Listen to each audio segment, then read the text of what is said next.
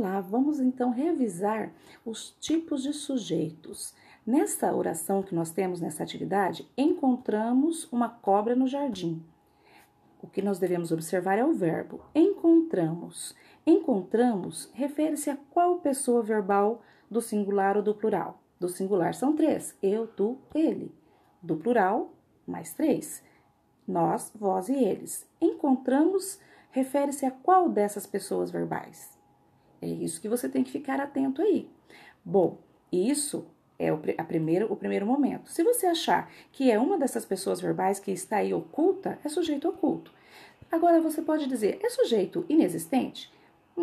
Não vai ser sujeito inexistente. Sujeito inexistente é quando o verbo haver está no sentido de existir, e nem nós nem temos o verbo haver aí. Ou o verbo haver está no tempo transcorrido, né, com esse sentido de tempo transcorrido, nós também não temos aí.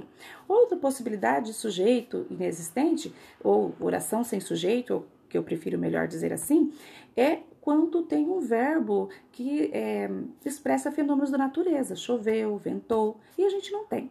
Bom, para ser sujeito composto, eu teria que ter dois núcleos, e aí, na verdade, não está nem aparecendo é, explicitamente quem que, que fez essa ação de encontramos. Então, não é sujeito composto.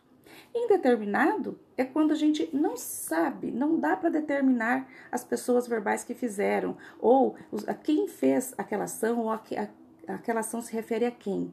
Então, geralmente seria, é, poderia ser se fosse encontraram, Aí poderia ser sujeito indeterminado. Então também não é sujeito indeterminado. Então pensa direitinho aí e responda.